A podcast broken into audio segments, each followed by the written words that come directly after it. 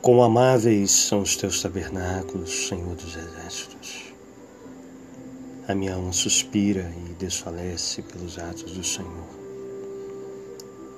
O meu coração e a minha carne exultam pelo Deus vivo. O pardal encontrou casa e a andorinha ninho para si. Onde acolha os seus filhotes, eu, os teus altares, Senhor dos Exércitos, Rei meu, e Deus meu. Bem-aventurados os que habitam em tua casa, louvam-te perpetuamente.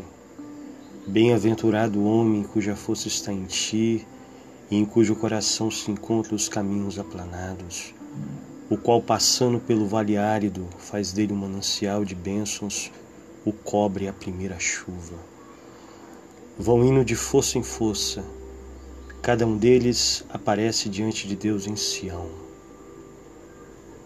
Senhor, Deus dos exércitos, escuta minha oração, presta ouvidos, ó Deus de Jacó, olha, ó Deus, escudo nosso, e contempla o rosto do teu ungido.